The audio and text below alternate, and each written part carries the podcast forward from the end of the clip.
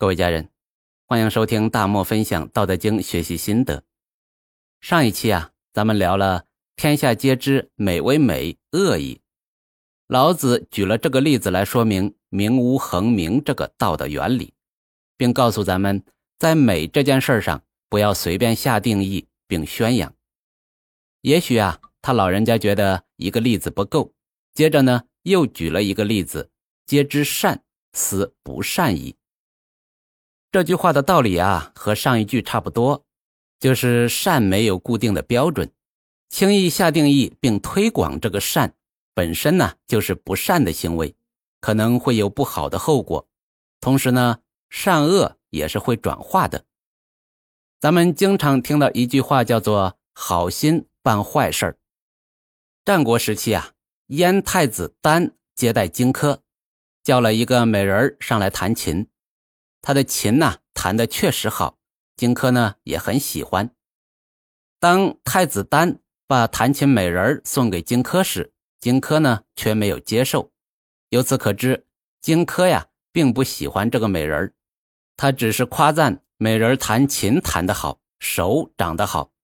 按照常理呀，他的赞美可以给美人带来精神上的鼓励和物质上的奖赏，但是啊。没有想到遇到了一个憨憨，一心想要收买人心的燕太子丹，采用了非常极端和残忍的手法。他砍下了美人的双手，送给了荆轲。这样的手啊，跟一堆肉没有区别，没有人会喜欢的。大家看了只会觉得惊悚。这荆轲呀，也算是好心办了坏事吧。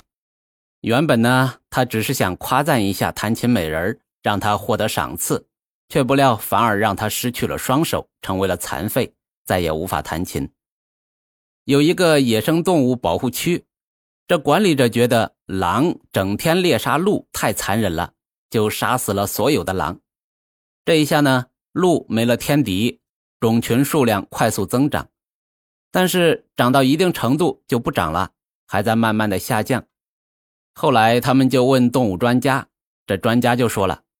这鹿没了天敌就懒了，光吃不跑，体质下降。同时呢，因为懒得跑，小范围内的东西啊都不够吃了。这管理者呀，只好重新引进了狼，让整个保护区的生态重新平衡。这狼吃鹿是道定下来的规则，有食物链，环境才能正常运行。人为的打断食物链，看似对鹿来说呀是做了善事。但是因为违背了天之道，对鹿来说也是件坏事。老子想说的是，天之道本无美丑善恶的划分，如果硬要划分，那么美与丑、善与恶、好与坏也不是固定不变的。这天之道的特征之一就是变化，就是第一章说的“名无恒名”。有关这种变化呀。最出名的应该是塞翁失马的寓言故事。有一位擅长推测吉凶、掌握术数的老人，他们家呢居住在靠近边塞的地方。有一天，他们家的马无缘无故跑了，跑到了胡人的驻地。这邻居啊就前来慰问他，但是那老人说：“这何尝不会是一种福气呢？”过了几个月，他家的马自己回来了。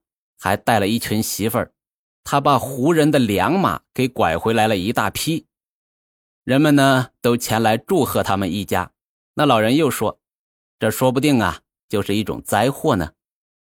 这家中有很多好马，那他的儿子又喜欢骑马，结果呢，有一天从马上掉下来，把腿摔断了，因为摔得比较重，还留下了残疾，变成了一个瘸子。”这街坊邻居啊，都前来慰问他。那老人又说了：“这何尝不会是一种福气呢？”啊，这就搞得街坊邻居很纳闷这都成瘸子了，还是福气？过了一年呢，这胡人大举入侵边境一带。这边塞的居民呢，可不是普通的居民，这可都是军人编制。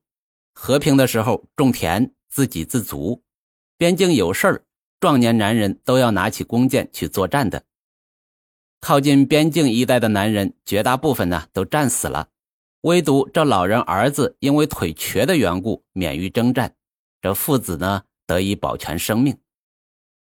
老子在第五十八章还会提到：“祸兮夫之所以，夫兮祸之所伏”，也是讲祸福相互转化的问题。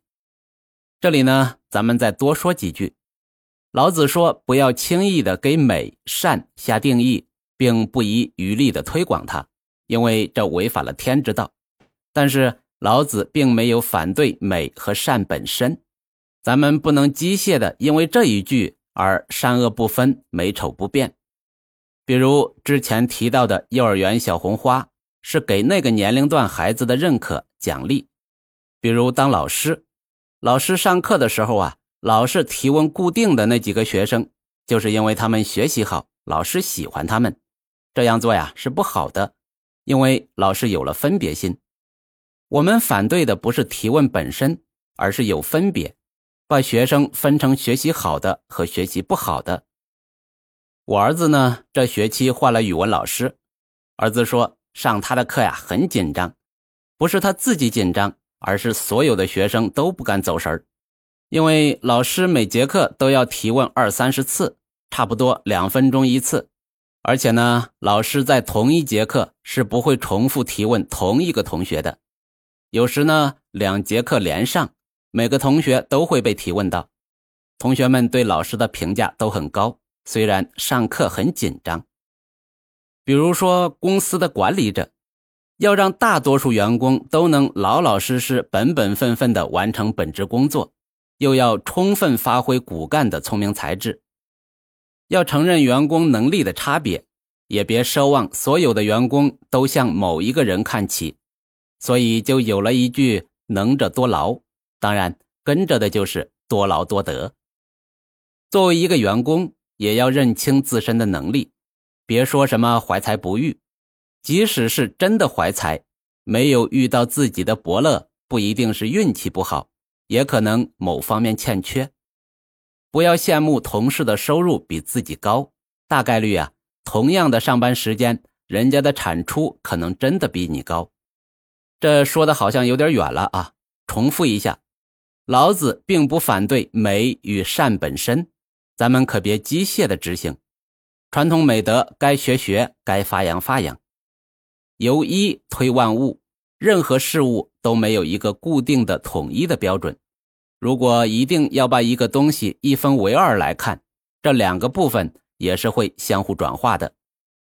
这老子他老人家呀，为了强化他这个观点，接下来一口气用了有无、难易、高下、长短、音声、前后六个例子。